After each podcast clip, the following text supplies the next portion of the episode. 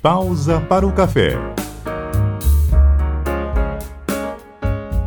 A música eletrônica pode ser considerada integrante da cena alternativa da arte aqui no Amazonas, mas nem por isso as produções locais deixam de acontecer. O mercado está aquecido e uma dessas produções está saindo do forno agora no dia 23 de fevereiro. O músico, produtor e DJ de Maués, no interior do Amazonas, Rafa Mendonça, lança o EP Papagaio Falante, que leva sons e elementos da Amazônia, da floresta mesmo, para a música eletrônica. O projeto tem cinco músicas que exploram até tambor de gambá. Quer entender o que é isso e saber melhor como funciona essa junção?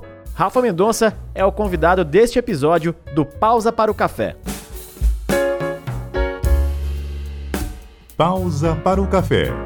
Explica pra gente, Rafa. Seja bem-vindo aqui ao Pausa para o Café, o podcast da CBN Manaus. Da onde vem essa junção de eletrônico e sons da floresta, hein? Olá, um, um, um prazer estar com vocês, com todos que estão nos ouvindo. Beleza, eu estou aqui desde Maués, interior do estado do Amazonas, aqui no Baixo Amazonas, fronteira com o Pará. Daqui eu trago e levo a minha inspiração artística, propriamente dita, e principalmente na música, através dos tambores de gambá, que é a música mais forte como identidade né, cultural que a gente tem aqui, através dos sons da floresta que a gente tem na nossa volta e através dessa experiência que foi colocada aí a partir de viagens que eu pude fazer pelo Brasil e alguns países aqui da Latinoamérica, a gente construiu esse projeto, o EP Papagaio Falante. Posso dizer que Papagaio Falante é um nome que vem também daqui de Maués.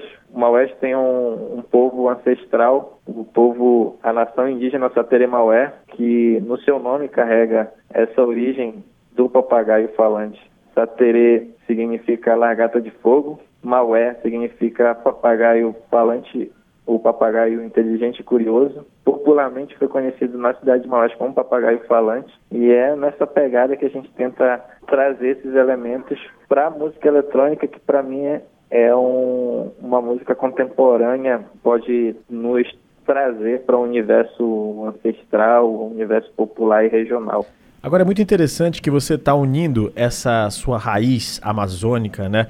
Você que é de Maués, com o trabalho de música eletrônica, que, como você falou, é uma música contemporânea. Inclusive, você já trabalhou na noite em São Paulo, em um grande centro, né? E aí eu queria saber se há a intenção de levar essa sua música também para esses grandes centros. Sim, com certeza. Eu tive uma experiência boa em São Paulo, é, ali no Baixo Pinheiros, Vila Madalena, centro realmente de muita gente de todo o Brasil e do mundo. Lá eu tive a oportunidade de desenvolver trabalho na pista na noite mesmo como DJ. E já aí eu conheci o movimento do Tropical Bass, o movimento da nova música latino-americana, como gosto de dizer, os argentinos, os peruanos, os colombianos, que foram alguns países também onde eu tive a oportunidade de passar. E já é um movimento que vem sendo difundido, assim, a gente já tem aí selos bem importantes na cena musical mundial da própria Latinoamérica, que é o Zizika Records, por exemplo, onde traz muitos artistas. Aqui no Brasil mesmo a gente tem produtores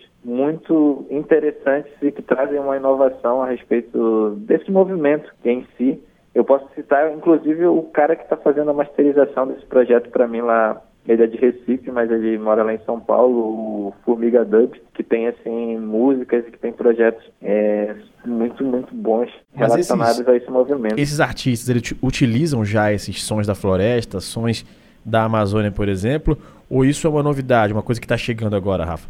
Bom, eu tenho algumas referências, ah, não daqui do Brasil, né? É, tem uma, eu tenho uma referência, por exemplo, um, para mim, uma das maiores é, do Equador, é, onde ali existe já um movimento, quase que uma escola, porque o Equador também tem a Amazônia, e aí eles já trazem esses elementos é, para dentro da música eletrônica, mas propriamente aqui do nosso Amazonas, ou da nossa região, é, eu ainda eu desconheço. A gente está tentando trazer, principalmente, uma demanda da, da região em si, ah, é, com, esse, com esses tambores de gambá, por exemplo, que é o que faz parte aqui da nossa história, e esses elementos da floresta, bom, isso já foi explorado na história da música eletrônica em vários momentos. Ou seja, Agora, tem uma aceitação muito grande, né? Só que quando você fala de Amazônia, que é uma marca muito forte, acho que chama ainda mais a atenção, né? Sim, com certeza. A, a perspectiva, principalmente, porque, enfim, a, a, música eletrônica, ela vem aí da Alemanha, depois ela tem um grande centro no, no,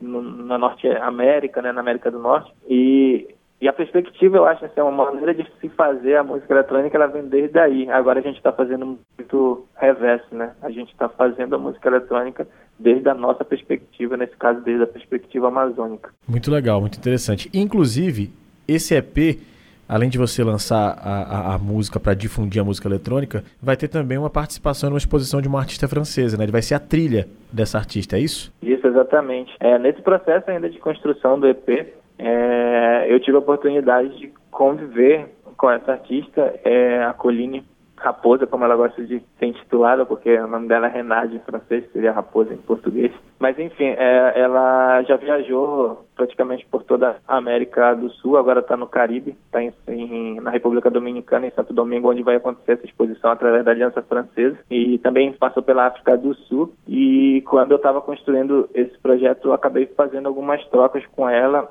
e ela achou interessante incluir dentro dessa exposição, que são é, desenhos que ela fez ao longo dessa trajetória, é, desenhos humanísticos, eu diria assim, mas com elementos assim de toda essa experiência. Ela achou que a música ali fazia parte dessa construção e aí praticamente a trilha são cinco faixas vão estar vão estar dentro dessa, dessa exposição que vai acontecer em Santo Domingo, na República Dominicana. Primeira, primeira, ao menos. Bacana, isso é muito legal. E sobre o EP, o Papagaio Falante, serão cinco faixas, como você já adiantou aí, e ele vai ser lançado no dia 23 agora, né? Isso, exatamente. É, esse projeto do EP, eu pude concretizar ele diria assim, já é uma construção que já vem de muito tempo, assim, é, mas concretizar ele foi agora, e principalmente por conta da lei de incentivo, por conta da pandemia, a Lei Aldir Blanc, a gente ganhou um edital municipal aqui em Maués, onde a gente pôde fazer, no caso, já já estava todo construído, né, a pré-produção, uma parte da produção, e a gente conseguiu concluir esse final por conta da masterização. E aí o lançamento ele vai ser no, no, nos meus canais mesmo, né? No, no Spotify, em, iTunes, em todas as plataformas digitais. É, ou seja, é uma produção realmente independente. Maravilha, muito bacana. A gente vai acompanhar de perto. Para quem quiser acompanhar o seu trabalho, Rafa, se apresenta um pouquinho para a gente aqui, que acho que a intenção nossa também é dar espaço para os artistas da Amazônia, os artistas da região, quem produz conteúdo, quem produz coisa aqui na nossa, na nossa área, né? Então se apresenta. Quem é Rafa Mendonça? Bom, Rafa Mendonça, como diria Belchior, é apenas um rapaz latino-americano que, que veio do interior.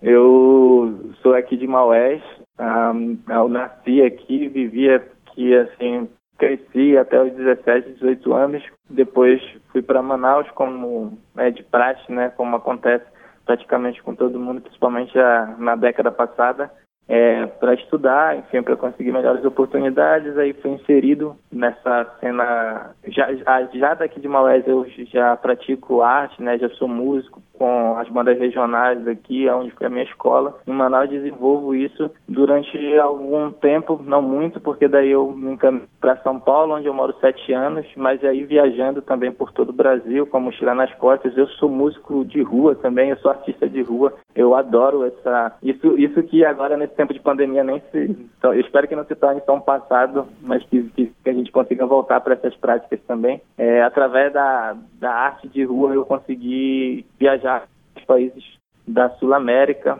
Eu destaco principalmente a Argentina, onde eu tive uma experiência de imersão artística muito importante, assim, em todos os, os aspectos. E ultimamente, é, nesse último ano agora na Colômbia. E aí eu pude participar de diversos projetos, tanto na música como no teatro, mas o que eu realmente hum, me identifico é a música. E daí eu faço música acústica. Nesses últimos tempos, principalmente por conta da pandemia, quando a gente pôde parar, eu consegui pôr muita coisa, tanto voz e violão, quanto esse projeto mais voltado para eletrônica, que é o que me encanta também.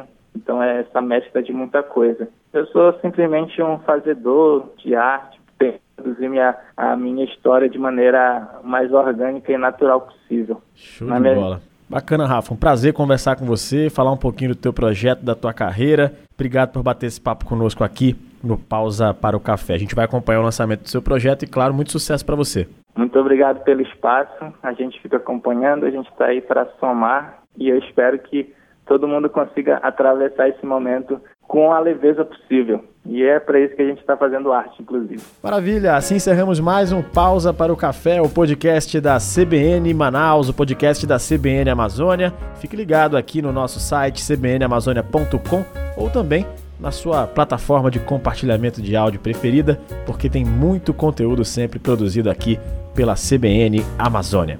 Até a próxima! Pausa para o café.